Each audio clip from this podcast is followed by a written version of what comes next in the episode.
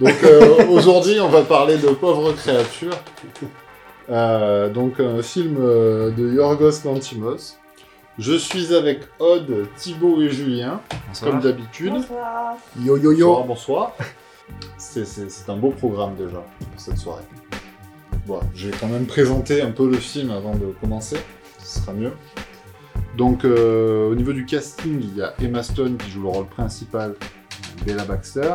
Il y a Willem Dafoe qui joue un espèce de savant fou euh, qui s'appelle God, et Mark Ruffalo qui joue un espèce de don Juan euh, euh, cœur d'artichaut qui s'appelle Duncan. Il y a également Rami Youssef qui joue, je sais plus comment il s'appelle, le deuxième euh, médecin pour les personnages euh, principaux, l'étudiant en médecine. Ah Oui, c'est futur Mario. Ouais, c'est- c'est ça. Donc oui, on va spoiler. Bon, ça c'était pas trop un spoil, donc euh, à la limite, euh, il est encore temps, il est encore temps d'aller voir le film parce qu'il est très bien. pauvre fou. Donc voyez-le. Qu'est-ce que vous en avez pensé pour commencer? Eh ben, c'est de la bombe. hein. C'était très réussi. Ah, moi j'ai Toi- beaucoup aimé Toi aussi. aussi. Ouais, très bon film. Et euh, qu'est-ce qui vous a plu euh, dans le film? Bah, c'est la, la folie, euh, la folie du film un peu euh, au niveau de la, la création un peu. Puisque j'ai trouvé le scénar euh, pour le coup très classique en fait.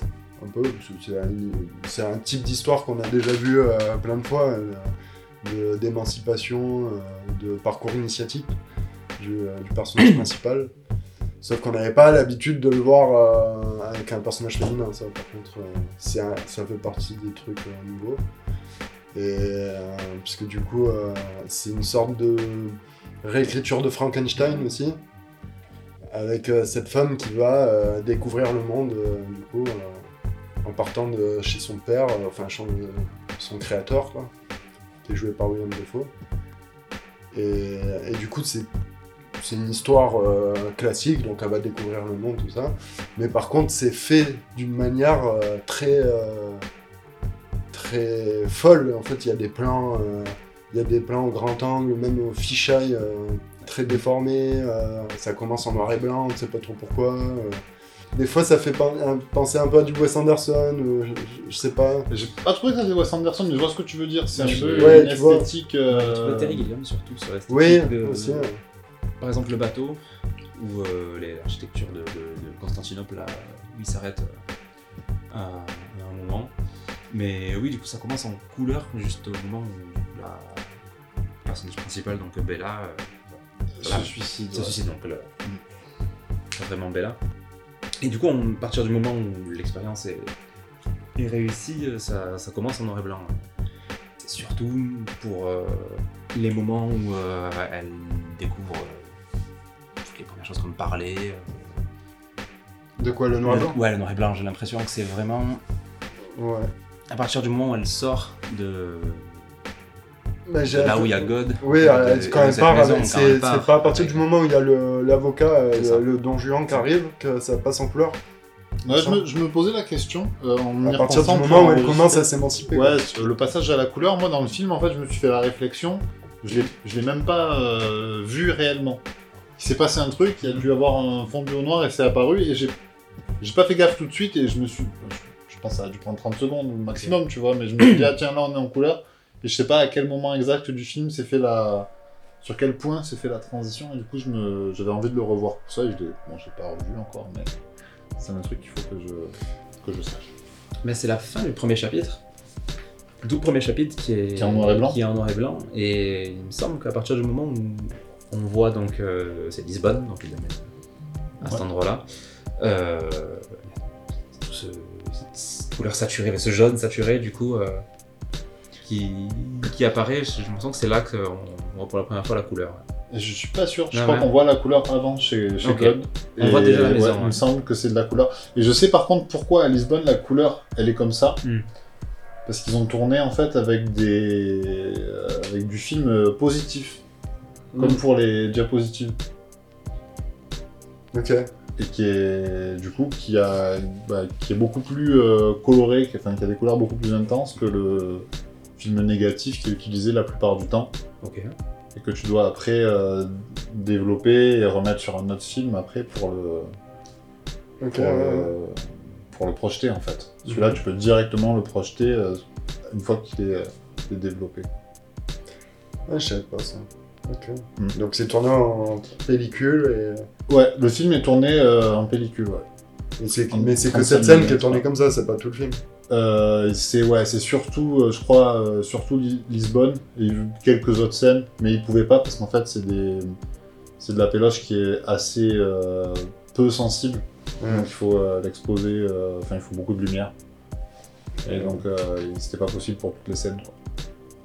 Mais il disait que c'était vraiment la couleur et la teinte que ça donnait, euh, le, je me rappelle plus comment il s'appelle le, le, euh, Le chef-op le chef-op. Ouais, je sais pas. Il disait ça, il disait que c'était ces, ces couleurs-là du film qui avaient inspiré la palette euh, qu'après on retrouve dans le film. Quoi. Ok, intéressant. Mm. C'est vrai qu'il y a de, de belles couleurs. ouais. Bah, ça fait partie de la folie euh, du film.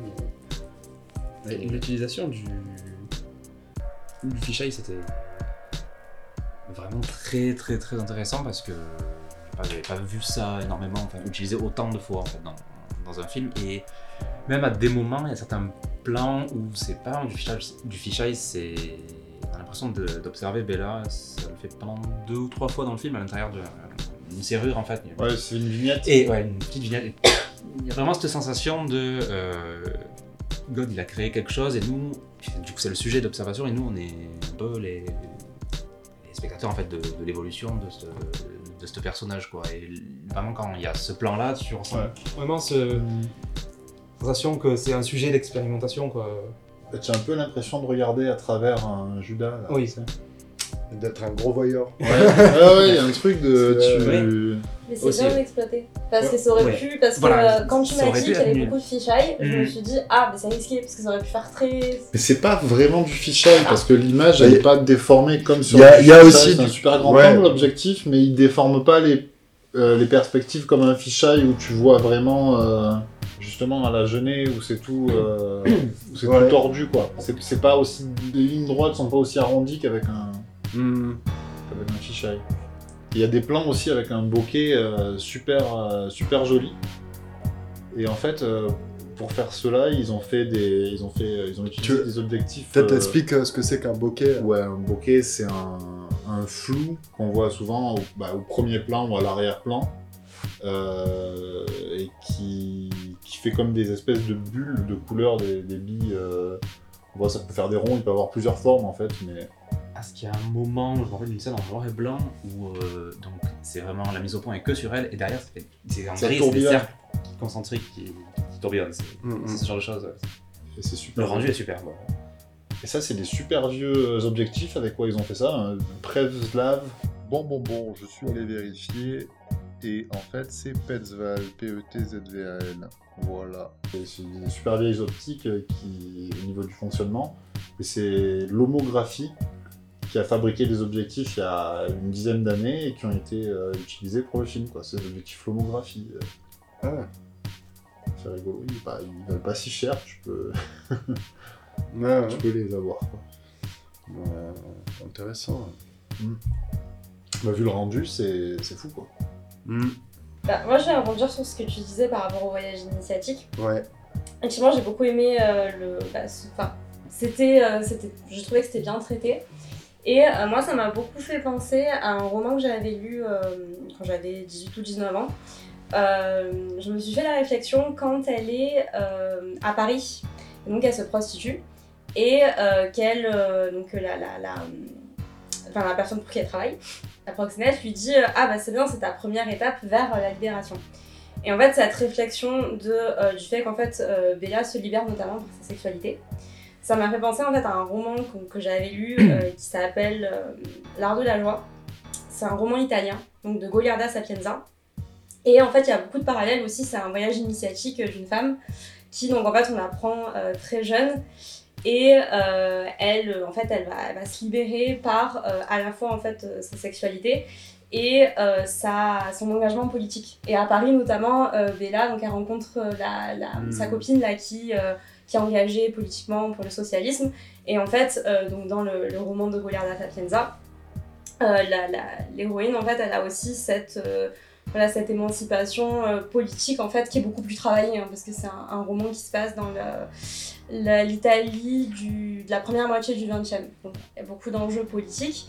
Et en fait, ça m'a vraiment fait penser à ça, parce que donc il y a cette même idée qu'en fait, c'est une, ça, ça commence en fait, c'est un peu au début, moi, ça m'a fait bizarre parce que du coup, euh, la- quand la, la sexualité de Bella elle est évoquée, elle est pas encore vraiment euh, dans sa tête, elle est pas mature en fait. C'est une Ah, c'est un cerveau de bébé. C'est un cerveau de bébé. Ouais. Et du coup, je me suis dit, ah, mais il- ça m'a surprise. Je me suis dit, ah, mais il commence Mhm. direct là-dessus. Et donc, euh, bon, je, je me suis dit, on va voir comment ça évolue. Et elle est un peu manipulée donc, par, par Marc Ruffalo. Mm. Et, euh, et en fait, du coup, après avoir repensé à tout ça, ça m'a aussi fait penser à ce roman, pareil, qui démarre, où en fait, elle est confrontée très jeune à la sexualité de manière. euh, et tu te dis, mais ben, pourquoi il me parle de ça? Où est-ce que ça va? Et c'est un peu gênant aussi. Mm. Et en fait, voilà. Et, et donc, il y a cette sexualité qui lui est introduite un peu malgré elle, où elle est très jeune euh, dans ce roman. Et en fait, euh, finalement, elle se, rendre compte que en fait, c'est une arme qu'elle peut mobiliser aussi bah, contre les hommes pour s'émanciper. Et euh, il y a aussi, pareil, la, la question euh, qui est évoquée de la bisexualité. Parce que dans ce roman, elle est bisexuelle, en fait, et elle a aussi des expériences avec des femmes. euh, voilà, pour aussi contrer euh, la, la, la, violence qui devient celle des hommes. euh, dans ce rapport au sexe et euh, bah, d'ailleurs Bella dans- quand elle est à Paris où elle se rend compte qu'en fait euh, bon, bah, elle prend plus de plaisir à être avec des hommes elle se met avec des femmes voilà donc il y a tout ce, Ah, oui, vrai.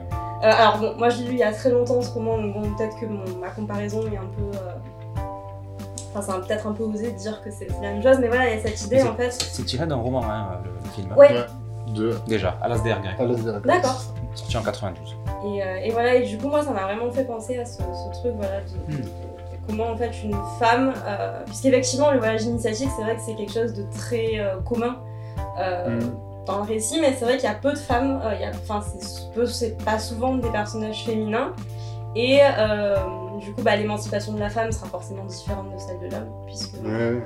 on n'évolue pas pareil, on n'a pas les mêmes expériences. Et donc voilà, ça me- j'avais trouvé intéressant. Mais en plus, euh, Marc Ruffalo, au début, c'est. Enfin, après, les rôles sont inversés, quoi, parce qu'au début, il se veut euh, euh, sans attache, euh, don Juan. euh, il lui dit clairement que Ouais, c'est un homme à femme et euh, Mm. qu'il n'aura jamais euh, la chance d'être avec lui euh, pour toujours. Quoi. Et à partir du moment où elle, euh, elle ben, elle s'épanouit, euh, elle comprend qu'elle peut s'épanouir euh, sexuellement avec, euh, avec qui elle veut et qu'elle commence à découvrir ça, euh, lui, justement, il tombe amoureux et devient jaloux. Et c'est à ce moment-là que le, son vrai visage, entre guillemets, il, Mm. il ressort. Quoi. Oui, en fait, il l'aime Et- euh, pour sa naïveté aussi. Oui, oui, oui. Sur le fait par le fait qu'elle est sous son emprise et du moment qu'elle n'est plus, ça Il lui suffit de faire euh, un tour dans la ville pendant Mm. euh, quelques semaines pour, euh, pour tout découvrir, parce que son cerveau va quand même relativement vite. Oui, il se développe bien- euh, beaucoup plus vite que le cerveau d'un humain normal. C'est un Voilà. peu de la. c'est- Là-dessus, bon, c'est pas, c'est pas réaliste quoi. C'est- Moi, c'est ça le décalage que j'ai eu aussi au moment avec le film. Avant de comprendre, je me disais, mais elle est, du coup, elle est hyper jeune en fait. Et du coup, tout ce qui lui arrive est très quand même euh, au niveau euh, sexuel et tout. Du coup, mais euh, elle a un développement même euh, bah, au niveau du langage et tout qui est pas du tout celui d'un enfant normal non plus. Oui, mais pour le. C'est c'est- Dans un film en mode conte, Ouais, euh, ça. ça. Ça, passe. Donc, d'ailleurs, ça, c'est un truc, pas euh, vraiment de, de ça que parle le film. Oui, oui, bien sûr. Mais ça, c'est un aspect du film d'ailleurs que, que j'ai vraiment trouvé euh, génial. C'est euh, c'est carrément un high concept en fait, le- cette euh, réécriture de Frankenstein où euh, en fait c'est le, le cerveau euh, de l'enfant d'une meuf qui s'est suicidée. Et euh, c'est c'est dingue comme idée. Oui. Tu te dis un peu, euh, tiens, pourquoi on n'y a pas pensé avant, tu sais, genre, euh, il fallait le faire. Et du coup, c'est c'est trop bien parce que du coup, elle a un cerveau d'enfant. C'est pas comme Frankenstein qui a un- une sorte de mort-vivant. Elle, c'est vraiment un enfant. elle a des réflexions d'enfant. Après, elle grandit. mais- Bah, Mais c'est une idée géniale, quoi. L'idée du, du cerveau de, de l'enfant. Un peu creepy, mais Et toutes les parties avec. euh, à le début, il y, a pas mal de gore. euh, euh, c'est pas insoutenable, mais euh, quand même, quoi. Ça Quand il charcute les, quand il charcute les corps, et enfin, c'est- c'est c'est très très glauque d'ailleurs. Pas mal de gore et pas mal de sexe. Et le film est tout public en France. Ouais, Il n'y a aucune euh, restriction d'âge, c'est juste il y a un avertissement, je crois. Et, euh, Ouais, c'est vrai que là. C'est- Il est même pas je moins de sais 12, pas. quoi. Non, non, même pas moins de 12. Et en tant qu'enfant, moi, je pense pas que j'aurais voulu aller le voir avec mes parents. Et en tant que parent, je suis pas sûr que j'aurais voulu que... être là quand mon enfant voit le film. Je sais pas. Il y a des chances que Ouais, ouais, un petit moins de aurait 12. fait un petit euh, trauma, ça- ouais. ça. Et c'est vrai que les scènes de sexe, il y en a beaucoup.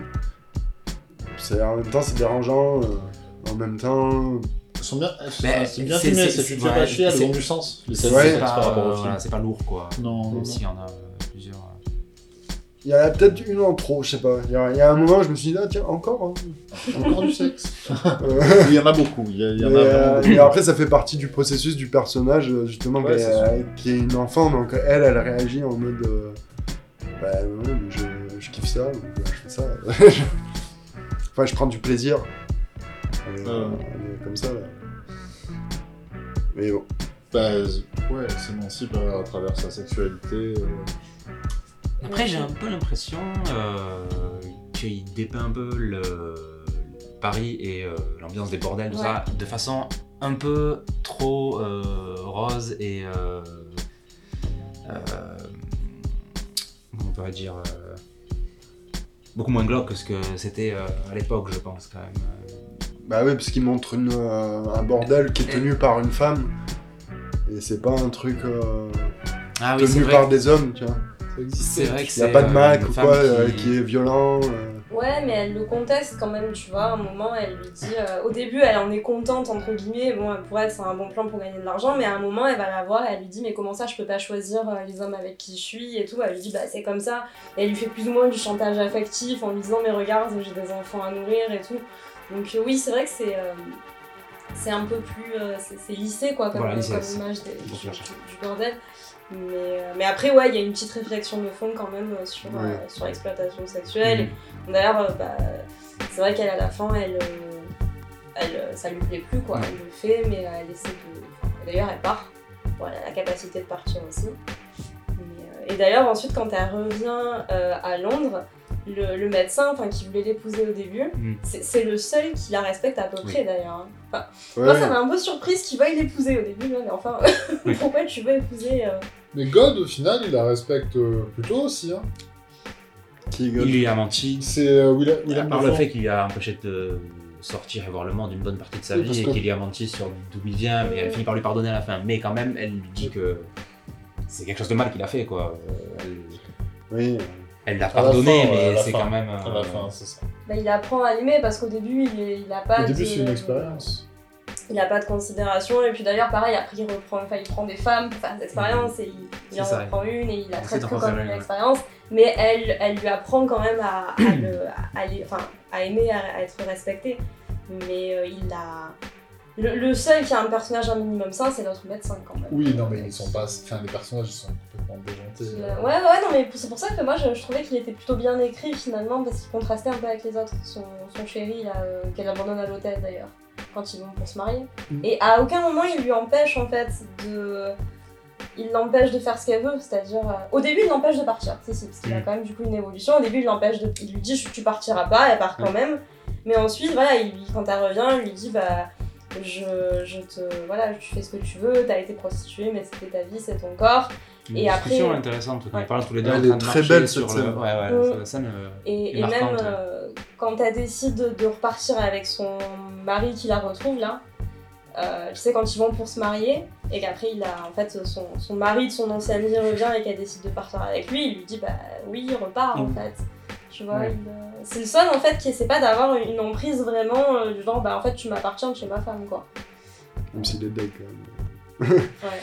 Mais Vous ouais. en avez pensé quoi de cette partie où elle découvre euh, euh, la vérité et qu'elle justement elle veut savoir, euh, vous en doutiez qu'elle allait Bah, pendant le film vous êtes posé la question, vous êtes euh, demandé si elle va finir par savoir euh, qu'est-ce que c'était sa vie d'avant ou qu'on va voir le, le mystère ou Hum, moi je Mm. pensais pas. ça tu pensais pas Ça, ouais. Non, j'ai- ça m'a surpris je- moi aussi. euh, je... Tu dis vraiment elle va revenir et c'est peut-être autre chose mais donc c'était oui c'était quand même du coup intéressant de, de le voir Non, ça m'a surpris aussi. toi aussi. Toi tu as pas trop aimé je crois le perso de son mari. Je trouvais qu'il était un peu trop caricatural. Oui.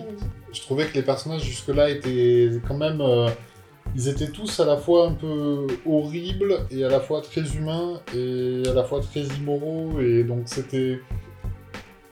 ils étaient intéressants parce qu'ils étaient contrastés en fait. Et euh, lui, c'était juste le mal incarné, quoi. Ce, ce Ouais, gars. Il était vraiment. Alors, il était marrant par contre. oui. À l'écran, le voir un personnage Oui. aussi méchant, enfin, ouais, forcément, il, ça il, envie. un- Oui, de oui. l'humour, enfin de toutes ces toutes les deux phrases en fait, il, il faisait un trait d'humour ou un esprit. euh, Mais je pense que c'est important aussi pour euh, la manière dont il de- finit, de- le perso. ouais. Du coup, euh, c'est plus drôle de le voir euh, en chèvre à la fin que de l'avoir vu euh, horrible avant. euh, tu te dis, Ah euh, oui, mais même tu te dis qu'il a pas eu ce qu'il méritait quand même. Ouais, Tu ouais. te dis quand même, bon. mais c'est drôle. Mais euh, ça m'a un peu étonnée d'ailleurs qu'elle fasse des expériences sur lui. Parce que, euh, voilà, toute cette réflexion en me disant, bah non, c'est pas bien ce que tu as fait. Et je pensais pas qu'elle allait se mettre, elle Mm. aussi, à. euh, final, elle C'était fait comme son comme père. fin, euh, qu'elle reprenne ce que fait euh, William Defoe. euh, Et et euh, qu'elle je trouvais. par le pardonner en même Ah. temps. Ouais, c'est... C'est la assez créature fort, qui ouais. devient Oui, créateur. voilà, en c'est fait. ça. C'est. Elle a. Elle a chi- Bah, elle c'est a à qu'elle la fin, elle devient docteur un peu. C'est un docteur oui, chelou, mais. Mais ça fait partie de la fin de son émancipation. Elle, peut faire ce qu'elle veut et du coup, elle fait docteur. Un truc euh, quand même. Parce que son ancienne vie est morte, God l'a, l'a créé, l'a grandi, et après God est mort et c'est elle qui devient, euh, devient lui plus ou moins, quoi, qui prend sa place. On dirait que la- la- la- le cycle est. Ouais, elle a complété.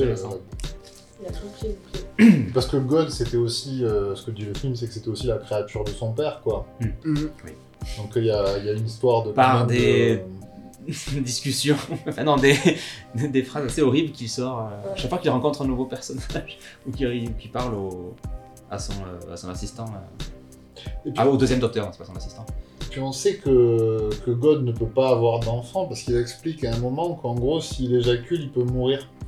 Et donc, euh, bah, c'était C'est un quand même un mec qui fait des héros avec des bulles qui sortent. euh. Ouais, ouais, ça, Ah Ça, c'était c'était- ouais, très marrant. Ça, ça Ça, m'a- c'est très drôle. Grosse vibe euh, Twin Peaks, j'ai trouvé toute la partie en, en noir et blanc, ça m'a fait penser à la saison 3 de, de, de Twin Peaks, l'épisode euh, vu- marquant euh, qui explique un peu la genèse de, de- du truc. Euh. Je sais pas, J'ai trouvé, j'ai trouvé, ouais, euh, c'est- c'est- il y avait un côté Lynch quoi dans cette, dans, ouais. dans cette scène. Tu sais, je m'en souviens oui, plus de la saison 3 de Twin Peaks. Elle était tellement compliquée, Ouais. je, je crois que je l'ai regardée, j'ai oublié. Ça mérite deux visionnages, au moins. Et, Mais oui, euh, voilà. Moi, je trouve c'était un, truc intéressant aussi, c'est que euh, au final, j'ai trouvé le film euh, plutôt optimiste dans son propos. Et euh, notamment avec la scène euh, où il parle dans la forêt avec. euh, et- où à la fin, elle décide de se marier avec le, bon docteur, le, deuxième docteur. Où en fait, il lui, il lui, il lui donne un, peu de l'espoir. dans leur discussion, je sais plus à, quel sujet, mais si elle lui dit est-ce que en gros t'as foi en l'humanité? Et, et lui il lui dit que oui, que c'est le, le cours des choses, que euh, c'est ouais, un, un message très optimiste et tout, et du coup elle, elle se dit ah, bah, c'est bon, il faut que je me marie avec lui et tout. euh.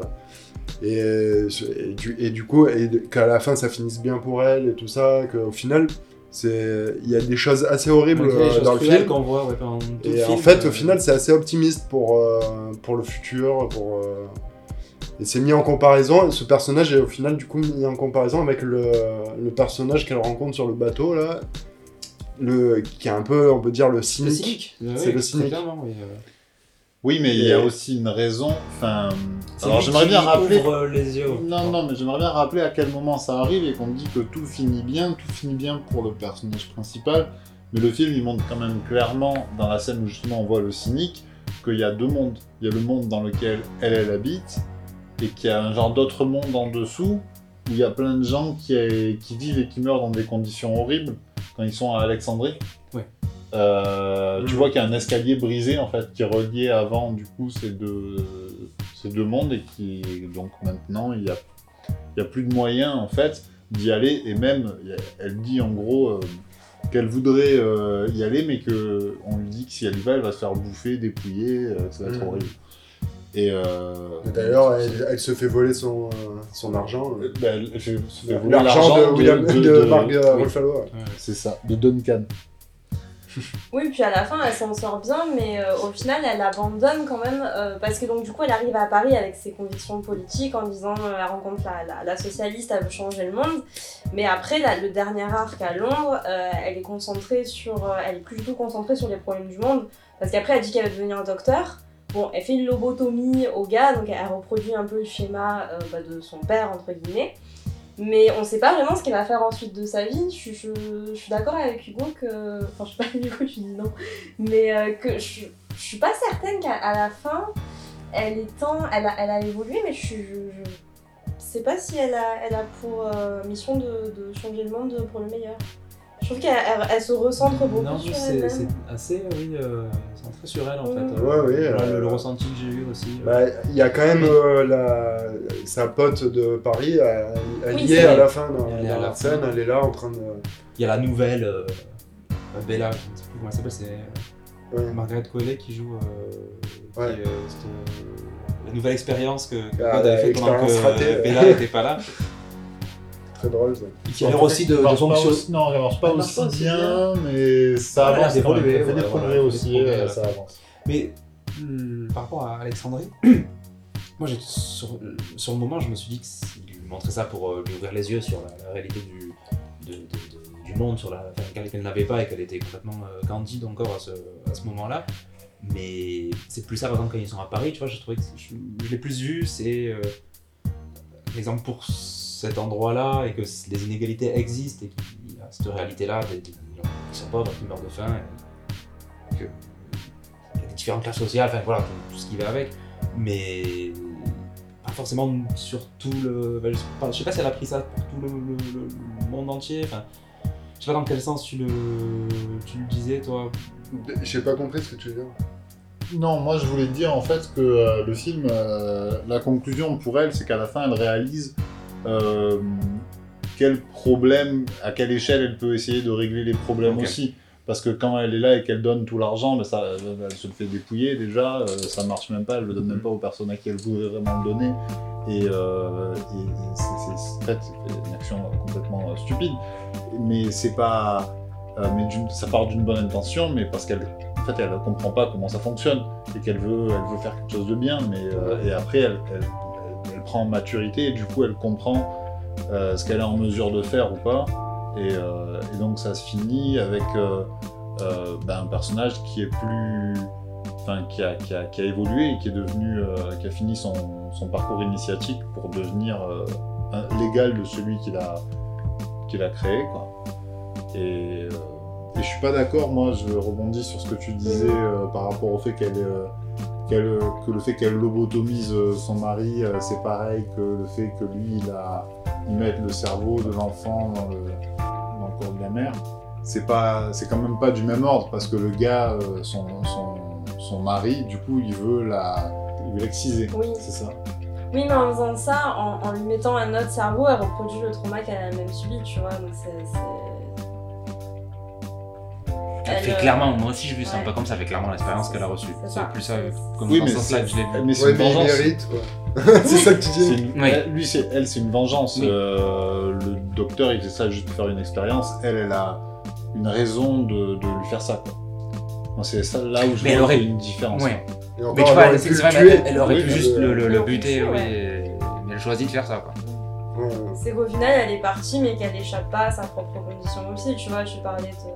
Côté trauma intergénérationnel quand même. C'est que lui, il s'est fait brutaliser par son Mm. père. Il brutalise, du coup, entre guillemets, celle qui devient sa fille. Et elle, elle va brutaliser quelqu'un aussi. On sait pas ce qu'elle devient après, parce qu'en Mm. fait, elle fait ça comme expérience. Elle dit qu'elle devenir docteur.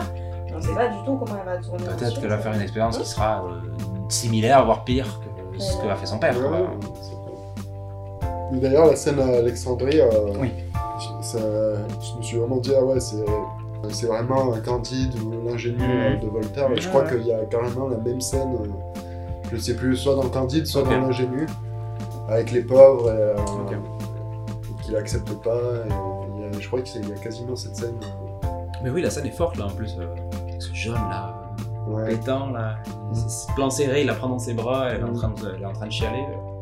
Euh, Parmi les chapitres, c'est laquelle que vous avez préféré de, de Moi, J'ai beaucoup aimé euh, bah, Lisbonne, du coup. Ouais. Ouais, j'avoue aussi. Lisbonne. Et le, le labo, le, le- Ouais. des tout débuts euh, au Ouais, je pense que laboratoire, c'est la que de j'ai médecine. J'ai beaucoup aimé aussi les. euh, les... C'est un peu la fac de médecine, euh, sinon de manière générale, et la Mhm. maison. Je trouvais qu'elle était, c'était bien Ouais, fait avec bien fait. Puis les petits animaux là, mixés. je- Le, le canard mixé avec le, le, le bulldog, là, j'ai beaucoup ri là. Quand j'ai vu ça. Et, ça euh, pas du tout. Et j'ai beaucoup aimé les transitions aussi quand ils annoncent à chaque fois les villes. Ouais. Euh, avec elle qui est euh, toujours euh, toute petite là sur un truc C'était gigantesque. mini tableau, ouais. on dirait. Hein. C'était très chouette euh, comme transition. Non, c'est. euh, ouais. Ouais, moi aussi. Et euh, J'ai le... kiffé ça. Ouais. le réalisateur, vous avez vu d'autres films ou pas lui Parce que moi je le connaissais pas du tout par contre. J'ai vu deux autres films de, ce gars. Canine. Non, trois. Il a Avec fait Canine The Lobster, Non, La mise à mort du cerf sacré Voilà. et Canine, je Et crois. Et Il était le celui que j'ai préféré après. euh, Enfin, non, la- pour Things est pour moi le meilleur qu'il ait fait, euh, très clairement. Mais après, euh, la favorite était vraiment très très bien. Euh, Rachel Weisz et Emma Stone encore avec euh, Olivia Colman qui joue là. Et c'est c'est pas du tout esthétiquement, enfin c'est pas du tout une esthétique qu'il a Il y a du fisheye. J'ai Ouais. trouvé que celui-là il ressemblait euh, pas mal à Favorite avec le format un peu réduit, euh, quasiment du 4, pas du 4 tiers, mais c'était quasiment. euh, quasiment- 1,66. C'est 1,66, très bien. C'est sur euh, une reine qui. euh, je crois qu'elle a la goutte. Et elle a sa servante préférée qui fait des choses avec elle, soit ou sexuelles ou elle, elle- sa, servante préférée quoi. Et elle entre en guerre avec une autre qui vient d'arriver. C'est bon, c'est pitch de départ, c'est ça, mais le rythme et euh, les, les- le décor aussi, c'est vraiment très bien. Celui-là, je le conseille, franchement. Et après, The Lobster, personne l'a vu non plus. hein. Non. Non, je l'ai pas vu. Avec Colin Farrell. Mm. Ouais, une, une genre de dystopie où euh, chaque personne est obligée d'être euh, en couple avec une autre, euh, au point où euh, ils ont un institut euh, avec des personnes qui du coup, sont célibataires et qui ont un certain nombre de jours en fait pour trouver euh, euh, l'âme sœur avant d'être transformé en animal. Voilà. Donc il y a quand même un côté euh, Ah, voilà, euh, Ouais. un peu euh, fantastique dedans. Et donc c'est Colin Farrell et Rachel Weisz aussi qui est dans ma favorite. Très, très bon film. Ah, ça a l'air Aussi, ouais. ouais, ouais. Pourquoi pas Voilà. Moi j'aime bien ce gars. Et ok. Je crois que c'est son premier film, Ouais, je suis pas sûr. premier, ouais, Et, euh, bon, j'étais pas hyper fan à l'époque, mais c'était intéressant à voir. C'était euh, c'était le genre de film qui passe à Cannes euh, sur un certain regard, ou, avec des plans décadrés où t'as la, la tête de l'acteur en bas à gauche, tu sais pas pourquoi, tu sais, puis tu dis, ah, c'est genre l'histoire de c'est des, des gamins, c'est une famille avec les parents et les gamins. En gros, les parents, ça fait, il y a un truc qui fait penser un peu à Pauvre créature c'est euh, que les gamins en fait ils sortent jamais de chez eux. Et euh, dans leur jardin il y a des grands murs comme ça et ils voient pas l'extérieur en fait. Et ils sortent jamais de chez eux et, euh, et, en- et leur- et leurs parents ils leur ils leur euh, apprennent mal la vie. Genre genre ils leur ils prennent une fleur et ils leur disent ça tu vois c'est un zombie. Tu vois genre. Et ils leur ils leur fucked up la- le cerveau à leur, leur gamin euh, totalement. Jusqu'à ce que ça parte en couille tu vois D'accord. c'est intéressant Je et sais pas ça, le thème de celui-là. mais- ouais, et c'est un peu à, à l'école, l'école un peu dogme 95 ou euh, des films. En fait, c'est des films politiques cachés. C'est en fait, euh, t'as l'impression que c'est un film un peu d'horreur et tout euh, sur une histoire comme ça. Et, euh, et en fait, euh, et en fait, c'est les parents, c'est le, le gouvernement grec, tu vois. Parce qu'il est grec, c'est un film grec. Et en fait, il critique le gouvernement grec à travers ce film, mais sans le dire, tu vois. Ouais, euh, Et c'est intéressant, du coup, ça fait penser avec le fait qu'ils ne puissent pas sortir de chez eux. euh. Mais après, ça, voilà, c'est le- moi, je suis pas fan de ce style, euh, un certain regard, un peu, tu vois, avec euh, des décadrages pour faire style. On est un film, euh, film indépendant. euh. Ben là, il y avait plein d'effets un peu, euh, entre guillemets, faciles, mais qui étaient, je trouve, euh, finalement hyper bien utilisés Oui, et qui, qui apportaient vraiment quelque chose au film. Si vous regardez les, les autres, euh, il a toujours, euh, il expérimente toujours euh, des effets un peu euh, comme ça, différents, jamais trop utilisés dans, dans les films en, de manière générale. Là, le fisheye euh, qui, a- déjà fait sur. Euh, The Favorite, c'est sûr, les autres, je ne me rappelle pas. Mais moi qui ai vu euh, autres, je trouve qu'il y a quand même une certaine structure dans euh, ce qu'il fait à chaque fois qui se répète un petit peu. Quoi. C'est reconnaissable, quoi, ce qu'il fait. Là, il a une touche, quoi. Voilà, Fincher a une touche, ce genre de choses. Quoi. Oui, du coup, même au niveau de la. Il utilise des univers un peu décalés. Oui. Euh, Et il y a toujours un gros pitch comme ça de, départ, là là, cerveau de l'enfant dans, dans, la mer, quoi. ça m'en fout. Ou, Gens qui se transforment en animaux. Ok. Je pense que c'est le sens du, du, teasing pour, les, pour faire produire les films, ça aide. Quand tu dis, ouais, c'est, on va mettre le cerveau d'un bébé dans le corps euh, de Emma Stone. Ouais, c'est parti là. Ouais, non, mais enfin, je pense qu'ils ont teasé, on va faire Frankenstein euh, zombie avec Emma Stone. Euh... Ça a dû plaire aux, aux lecteurs. Que disait Jules par rapport au côté high concept il y a vraiment un, pitch fort à chaque fois, quoi. Même dans ce que tu as dit de Lobster, ah vous avez 45 jours pour vous mettre en couple. Et ça pourrait, ça pourrait être des films un peu... Euh, ça pourrait faire pitch de comédie de merde. Vous avez 45 jours mm. pour trouver l'âme sœur, sinon euh, on vous transforme en animal, quoi. non, c'est traité de façon très poétique et de façon euh, très symbolique aussi et très intéressante. Et c'est vrai qu'il a une... avec l'idée un peu absurde à la base, quoi, tu vois. C'est ça que j'aime bien. Ouais. Avec lui. Et il a une, euh, bonne utilisation du, euh, du, grand angle, je trouvais, parce que euh, c'est vrai que c'est un truc qui, souvent me fait un peu peur. C'est que le problème avec ça, c'est que si tu fais une mise en scène où tu as, beaucoup de plans au grand angle, et en fait, du coup, en fait, ton, c'est comme si tu effaçais un peu ton point de vue. Je trouve que souvent, il y a ce problème chez Inaritu, par exemple. J'aime bien certains de ses films, mais souvent, t'as l'impression que juste il se dit. quoi, un petit peu. Bah, juste il se dit, bah, on va filmer en grand angle. De toute façon, c'est stylé. Ouais, mais tu es loin voilà, tu c'est genre qu'il n'y a pas trop de réflexion derrière en fait, que tu te dis juste euh, il n'y a pas trop de parti pris, euh, voilà. Mais c'est pas le cas chez Sreal. Chez euh, Yorgos, il, il, a il, utilise bien, à chaque fois c'est euh, justifié, je trouvais. Euh. alors que bah, ça me l'a fait chez Naruto, moi, mm. de, me dire, ah, bah, là il me seul avec son grand angle. Il, filme tout au grand angle, j'ai l'impression, ouais, ça, ça, me pose un problème par rapport à son point de vue, comme s'il en avait pas, en fait. Juste il pose la caméra comme ça. Ouais, mais je pense que c'est aussi un. Lui, j'ai l'impression, dès le début, à chaque fois où il faut poser euh, juste après les chapitres, il faut poser un décor et à chaque fois, bim, grand angle sur euh, le bateau ou euh, la grande ville de, euh, de Alexandrie ou le Lisbonne au tout début. Et ça, marche plutôt bien, je trouve, de, de produire comme ça. ça, c'est fort. Hein.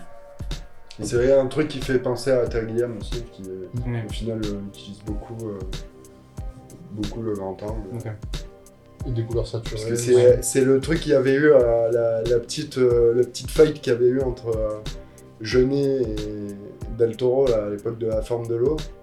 Que Jeunet, il avait dit. Euh, il avait dit ouais tu m'as tout piqué et tout juste parce que dans la forme de l'eau il y a un peu une image verte. Ouais ouais.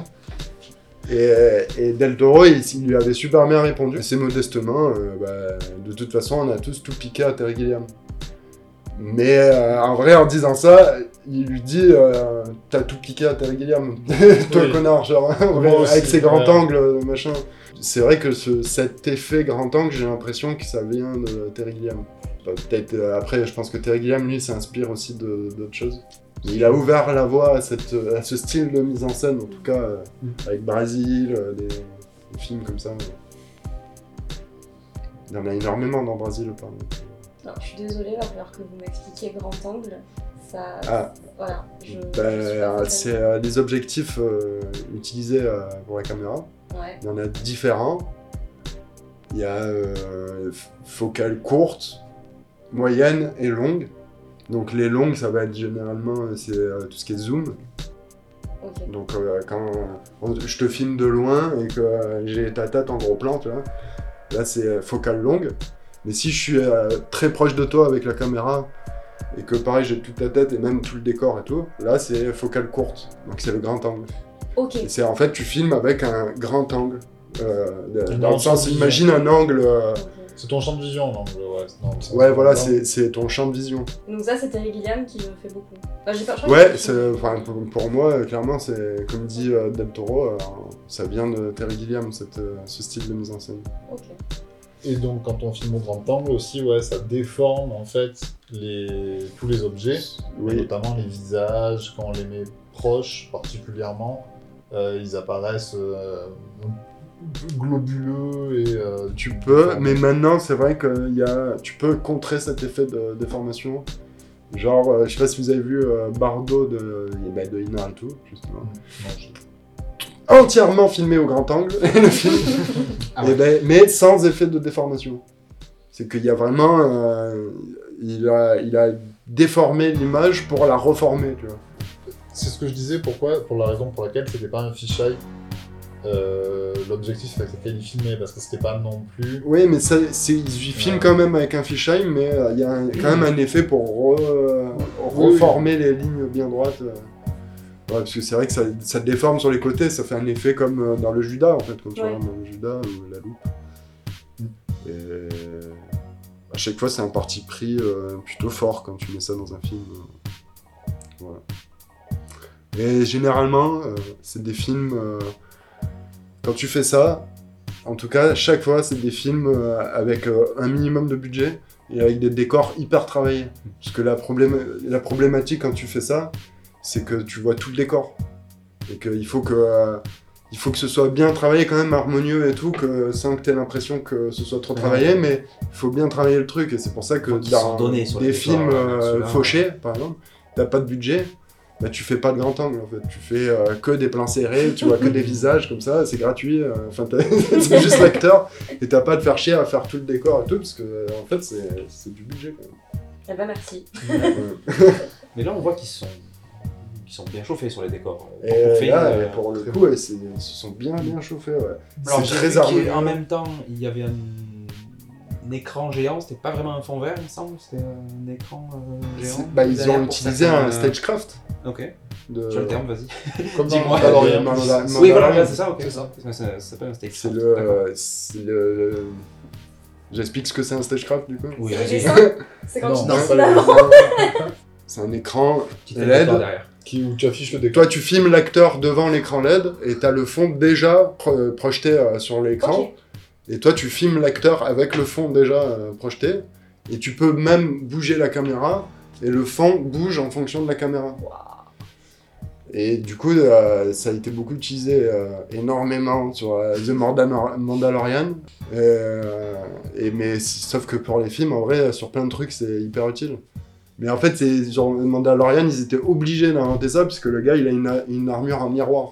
Le mec, donc tu verrais que du vert s'il tournait sur fond vert en fait, sur lui. Insupportable. Ils ont donc ils ont à ça, en d'inventer euh, ça en fait. Euh, John Favreau, il voulait arriver avec une, euh, une nouvelle technologie et pour la pour en donner un exemple de à quel point elle marchait bien, il, s'est dit le, le Mandalorian parce Et que c'est ils beaucoup auraient pu lui faire un sur, autre euh, costume. sur le roi Lion d'abord à la base. il a ça, fait un film ça. en animation d'abord en utilisant, Mm. en utilisant Et- ça et après il a testé sur du coup euh, des acteurs euh, avec. Mandalorian. Ouais. Et du coup à cause de Oui, ce problème, mais ce qui est le, c'était- ce qui est le but de Star Wars aussi, quand on a vu les, documentaires sur ILM et tout, Star Wars ça a toujours permis à l'évolution des effets spéciaux un peu, c'est Mhm. ce qu'ils ont fait sur Mandalorian, Mhm. c'est très bien qu'ils fassent ça, sauf qu'au bout d'un moment ils l'ont trop utilisé. que- que maintenant. Et je trouvais que c'était vide. Genre, tu le sentais. Pour le coup, Oui. tu- et puis ils l'ont tellement vendu en mode, ouais, on a ça, le stagecraft, on a inventé nana et tout. Et après, tu vois que des. Il y a plus de profondeur. Genre, ils sont que dans des trucs où euh, il y a... ils mettent deux cailloux en vrai. Puis, euh, et, forcément, ça se passe dans le désert. Donc, c'est que du désert. Et ça fait vide. Genre, tu sens que. euh, tu- limite, des fois, tu vois la démarcation entre le, le- Ouais, le- le vrai sable et l'écran et le sable, le faux sable qu'ils ont mis par terre. euh, Hmm. C'est dommage. ouais. Ouais. Mais dans, le, dans Poor Things, c'est hyper bien utilisé, c'est euh, sur le bateau, c'est ça Ouais, c'est ça, son bateau. Ouais, C'est ça que j'ai vu moi. J'ai vu cette image du, euh, de, de- du, du set quoi, avec euh, le, bateau quand même en réplique euh, Mhm. gigantesque et le- l'écran derrière. Ouais, trop bien. Bah, je pense que toutes les scènes de ville aussi, à Paris, à Ouais. Lisbonne, Là, je me posais il la y a question. énormément en fait, euh, de ouais. Oui, il y a- et en fait, il y a- quels autres endroits il a d'effets utilisé ça, spéciaux, mais- d'effets visuels où ils ont rajouté. Et euh, par contre, la maison, elle est- tout est, tout est vrai, quoi. Le, le- le labo, là, c'est super beau, quoi. Et j'ai vu que euh, ouais, c'est euh, euh, sûrement un faux débat, mais, parce que je l'avais pas vu en plus, mais euh, il y a des gens qui s'amusent à comparer euh, Pauvre créature avec Barbie.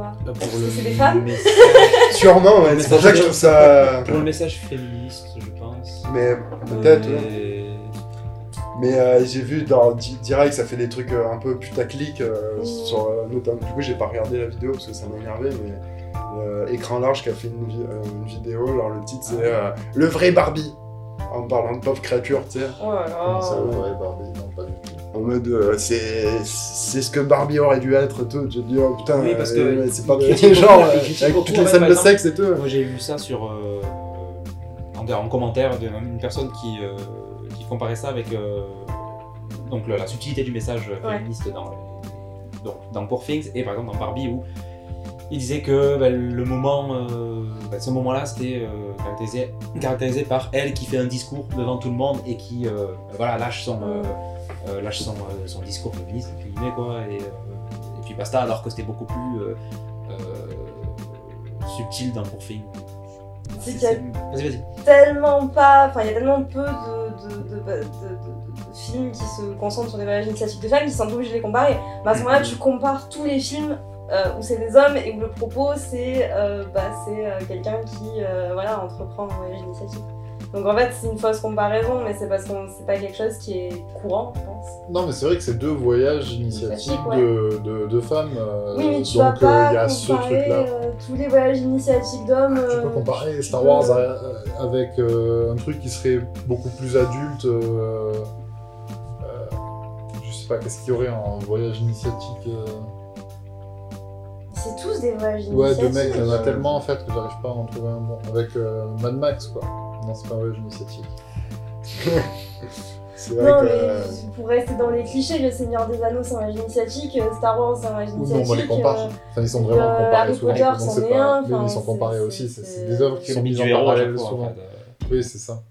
Non, euh, mais ouais, tu, je pense que tu peux comparer Oui, les deux. peux, mais. Mais c'est que c'est faut remettre dans le contexte. C'est abusé de dire euh, c'est le vrai Barbie parce que bon, euh, les films n'ont rien à voir. clairement il même. peut pas y avoir des scènes de sexe comme ça dans le film Barbie. Le- les films sont pas sur le même ton du coup du tout. Euh, J'ai pas vu euh, Barbie, mais je pense que ça, ça traite pas non plus les mêmes sujets non plus.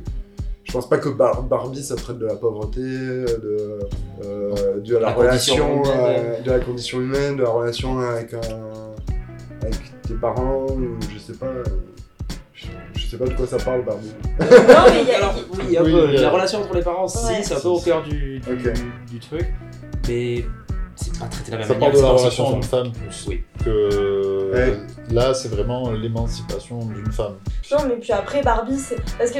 Je, je, je sais pas si on avait déjà parlé aussi, parce que bon, on l'avait dit, mais Barbie, on lui a beaucoup reproché d'être euh, un truc un peu féministe bateau, tu vois, du genre. euh, Oui.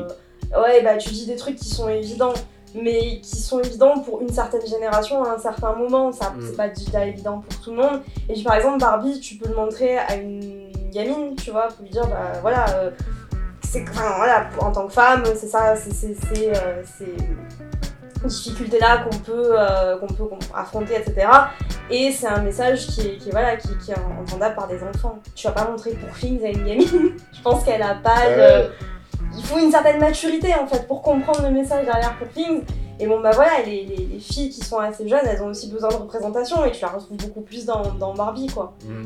C'est Bah oui. Donc bon, ouais, je trouve que les comparer, c'est un peu...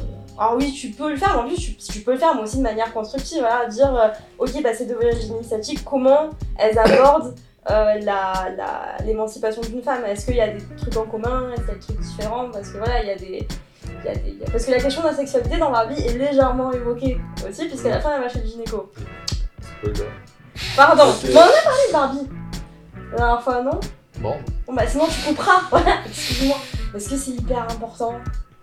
Non. Mais non. euh, parce que c'est un gros si, mais, c'est- mais du coup, Non, ouais, mais- j'y pensais aussi. mais tu effectivement, m'as la totalement sexualité gâché le film, voilà. Tu Je pensais verrai pas que- je le verrai pas à cause de ça. Non, ça t'intrigue, je suis sûr. Là, je le verrai. Je vais le voir ce soir. Moi, si on m'avait dit euh, qu'à la fin du film, elle va chez le gynécologue, Barbie, ça m'aurait ça m'aurait quand même étonné. C'est intriguant, Ah ouais je dis, euh, Ouais, pourquoi quand même. Ah, mais j'ai assez hâte de le voir. Non, mais il vaut vraiment le coup. ouais. Mais c'est euh, euh, Poor c'est pas un film pour vendre des jouets par rapport à Barbie. C'est pas un film non. euh, Mattel. euh, même si ça traite, oui, ça, traite- ça parle des femmes. Donc euh, on peut les comparer sur ce sujet-là, mais c'est vrai que c'est un sujet qui est quand même un peu plus vaste. Et, moi, il y a Ouais, un dernier truc que je voulais dire aussi sur Pauvre créature. Ouais. C'est. euh, je me suis fait une réflexion sur le personnage de William Defoe. En fait, je me suis demandé si. euh, parce que lui, il fait ses expériences comme ça. Et il, fait, il, donne- il est aussi prof, il donne des cours euh, à la fac, Ouais, ça. en amphi. Ouais. Et, euh, et tu sais, et je sais pas si en fait dans ce monde-là, dans l'univers de ce film, la médecine, la médecine qu'il fait lui, c'est normal? ou si euh, Ouais. il, est, il est bizarre dans ce monde-là de faire ça. Mais il est quand même reconnu parce qu'il est prof un peu. Oui, je me suis posé la question aussi. euh, Et la- tu sais pas trop si euh, fait, sa tu- médecine elle est normale dans ce monde-là ou pas. alors. Je crois qu'elle est un peu bizarre quand même. Parce qu'à un moment, il lui dit euh, on va l'ouvrir et son assistant, on va, on va il y a un corps, il lui dit on va ouvrir le corps. Oui. Et Ouais. son assistant lui dit pourquoi? Et il lui dit mais parce que j'ai envie. Et ça a l'air de le surprendre quand même. Ouais, ouais. Et les étudiants là qui sont euh, au-dessus, à un moment ils disent ah il est quand même bizarre ce prof et tout. Donc je sais pas à quel euh, point il est un peu en décalage. C'est pas normal. Oui, il est en décalage, ouais. ouais. Ouais, ouais. Oui, il- Mais déjà, même le, le contexte, euh, l'époque, on dirait euh, époque victorienne, mais en mode steampunk, il y a- il y a un côté, je trouve, un petit C'est peu. rétro-futuriste. Ouais, ouais, ouais. Et même l'autre médecin, euh, il, il est toujours choqué par, euh, par c'est euh, vrai, les euh, À travers son regard, on a la réponse en fait. Donc je pense que la médecine est plus chelou que chez nous, mais Ouais. que quand même lui, il est euh, sur l'échelle des chelous, il est quand même assez... Ouais, ouais, il est quand même. euh, Ouais, il tente des trucs pas mal. Ça- D'ailleurs, le, le côté médecine euh, un peu euh, victorienne et tout, ça m'a un peu fait penser à cette série euh, sur les débuts de la médecine. qui, The Nick, Ouais, Nick. ouais. Mais j'ai pensé aussi pendant le film, parce que c'est un des seuls euh, objets euh, cinématographiques que j'ai vu avec euh, euh, cette ambiance-là, où ils sont dans l'amphi euh, ouais. Et c'est voilà. Et c'est ça que ça qui m'a fait un peu fait douter du fait qu'il était trop chelou parce que dans The Nick, ils font des trucs qui sont Oui. affreux. Ouais, ouais. Et tu te dis, c'est vrai qu'à un moment, la médecine a dû être affreuse en fait. Ah ouais, En tout ouais. cas, Mais une bonne recommandation de voir cette série. euh, si vous avez aimé le, le- le- le film, je trouve qu'il y a une ambiance un petit peu. Ouais, euh, alors- avec Clive Owens qui joue un accro euh, à la coque, au médecin Oui, un oui, oui. accro à la coque. Faut juste pas la regarder en mangeant. Regardez absolument Voilà. pas ça en mangeant. voilà, mm. C'est horrible. Si vous aimez pas les organes, les, les gens qui meurent euh, en pleine opération sans anesthésie, Ah, moi j'aime bien. c'est ne regardez pas ça par contre. Faut être jeun. Ouais. Vraiment. Mais sinon, ouais, les- C'est très bien fait. c'est très bien filmé en plus. ouais, les plans sont très très cool, c'est très bien joué. Voilà. Ouais, c'est- Si tu as pas vu, regarde. Ouais, j'ai pas vu.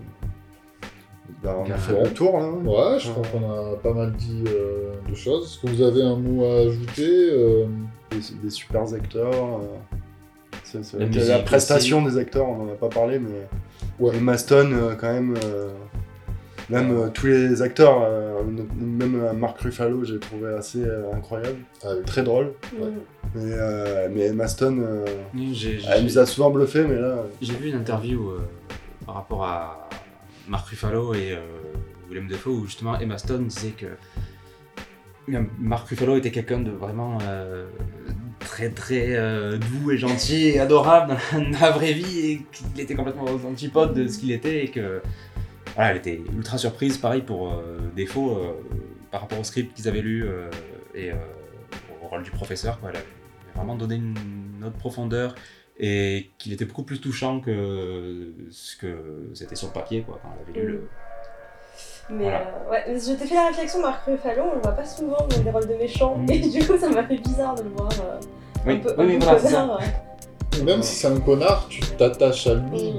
quand même beaucoup par rapport euh, à tous les sales coups qu'il lui fait. quoi. C'est vrai. Moi, il avait quand même euh, une sympathie, le, le personnage, dans, dans son côté un peu pathétique et, ridicule, qui le rendait très très drôle Est-ce que c'est parce que tu aimes pas beaucoup Marc Ruffalo et du coup il y avait l'acteur qui te.